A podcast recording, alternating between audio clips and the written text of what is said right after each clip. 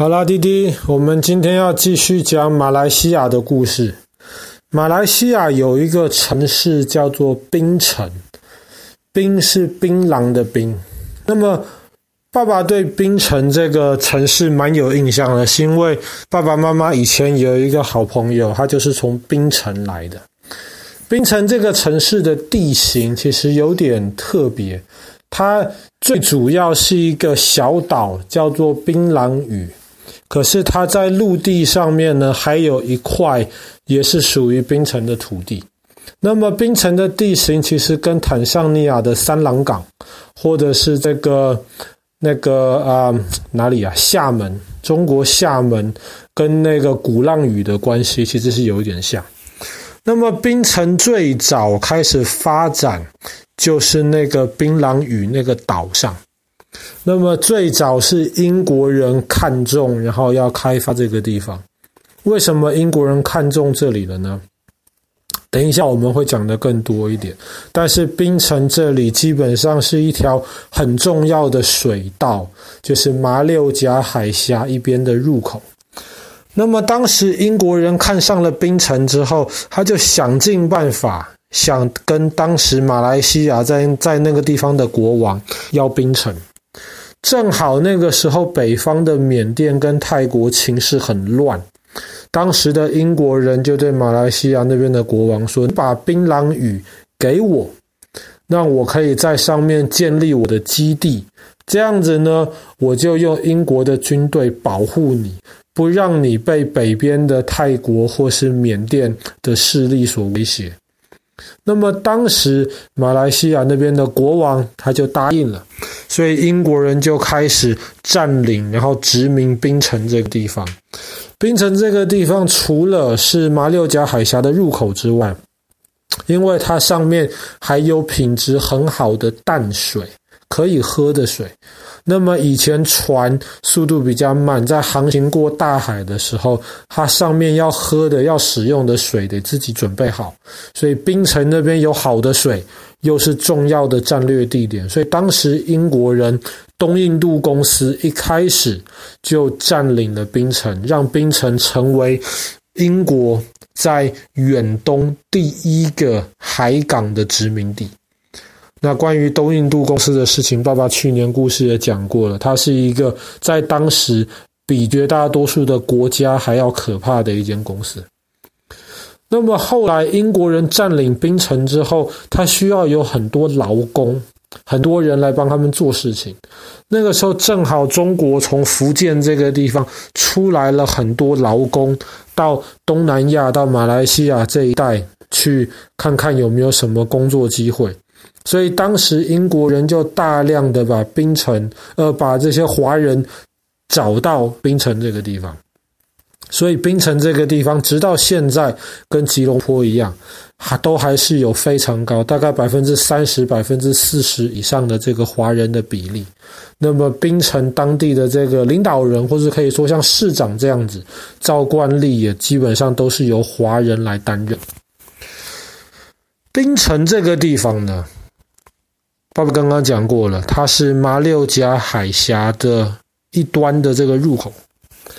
马六甲海峡可以说是全世界最重要的几条水道之一。那么它的重要性基本上跟苏伊士运河或是跟巴拿马运河差不多是同等级的。这就是为什么当时英国人要占领槟城，那么后来的一些华人以槟城为基地，然后开始做生意。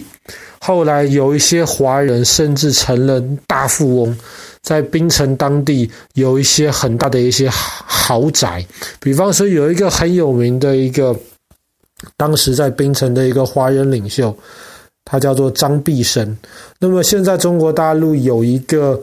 葡萄酒庄园叫做张裕，张裕酒庄其实一开始就是来自于这个张毕生，他建立起来的。张毕生在金在槟城的这个房子非常漂亮，外观是蓝色的，当地人叫它蓝屋。可是里面呢，那个雕刻的细腻程度，让爸爸看了觉得，不管是放在全世界哪一个博物馆里面，其实都是很合适的。他那一栋房子当时融合了印度，然后以及英国，还有中国的这些建筑风格。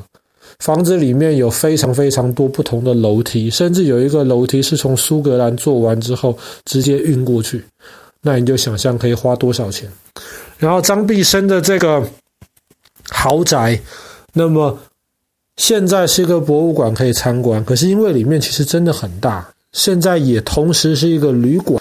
那么，如果哪天有机会去槟城这边旅游的话，其实搞不好看可不可以订到住到这个曾经的豪宅大院的这个旅馆里面去。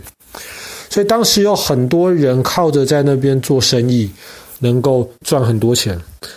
那么马六甲海峡直到今天还是一条非常非常重要的通道，在那里，全世界每天大概有四分之一的货物。有四分之一的货船会经过马六甲海峡。那么，对于东南亚或是东亚，比方说什么泰国啊、越南啊、中国、日本啊、韩国啊这些地方，每天需要的石油有百分之八十都会经过马六甲海峡。这样你就知道马六甲海峡有多么重要。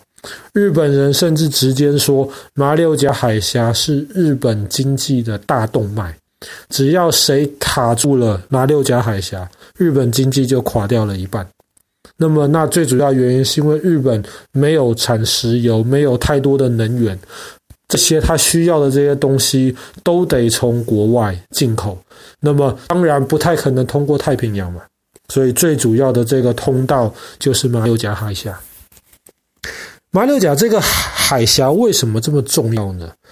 你如果不走马六甲海峡的话，你其实还有两条入口，能够从印度洋这个地方进入南海。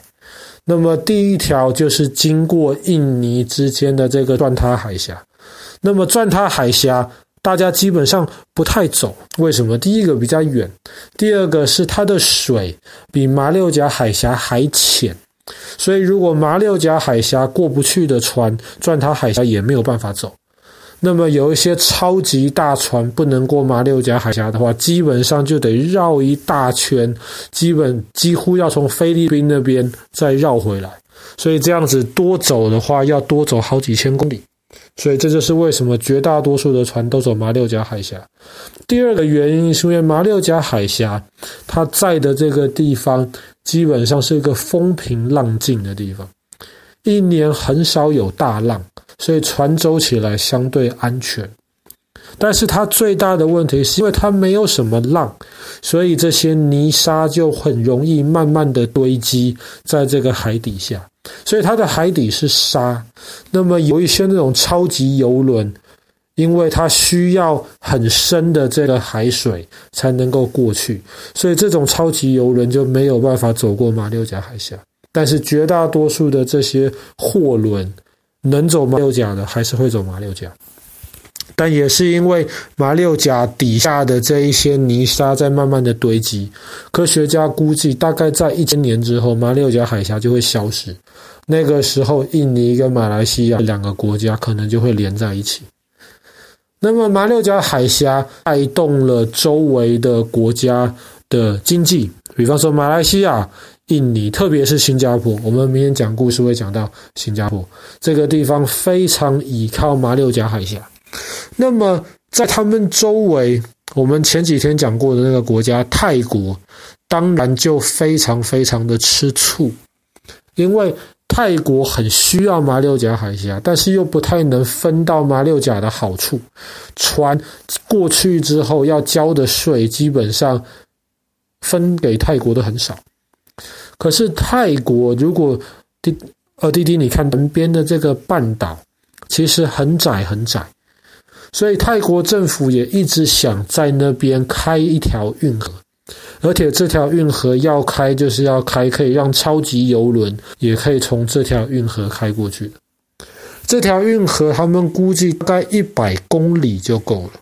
当然，一百公里很长，而且又要能够让超级邮轮过去，需要够宽够深，所以这个做起来要花很多很多钱。光靠泰国政府一年的收入，基本上是不太有钱可以建设这样子的运河。所以泰国政府很想开，然后很多其他国家，比方说像中国大陆，中国也很支持泰国开。为什么？因为中国就怕马六甲海峡周围的这些国家基本上是比较听美国话的。如果有一天美国有个命令要封锁马六甲的话，中国基本上也拿不到石油了。所以这个时候，如果多一个泰国的选项的话，从中国的角度而言是比较好的。但是那弟弟你就可以想得到了，泰国如果要开一条运河替代马六甲海峡的话，想必他的这些邻居印尼、马来西亚跟新加坡就会非常的不赞成。而泰国自己内部也有很多问题，特别是要开要计划开运河的那一段，绝大多数是回教徒。泰国本身是佛教徒为主，但是那一块很多回教徒，他们就一直嚷要独立，所以泰国政府也怕说，如果真的开了一条又深又宽又长的运河，直接把泰国的国土分成两半，块地方可能真的独立的这个机会就大得多。所以泰国政府也因为很多原因，这条运河一直没有开。好了，那么我们今天的故事就讲到这边。全世界经济的大动脉之一，那这个马来西亚的这个槟城，还有邻近的马六甲海峡。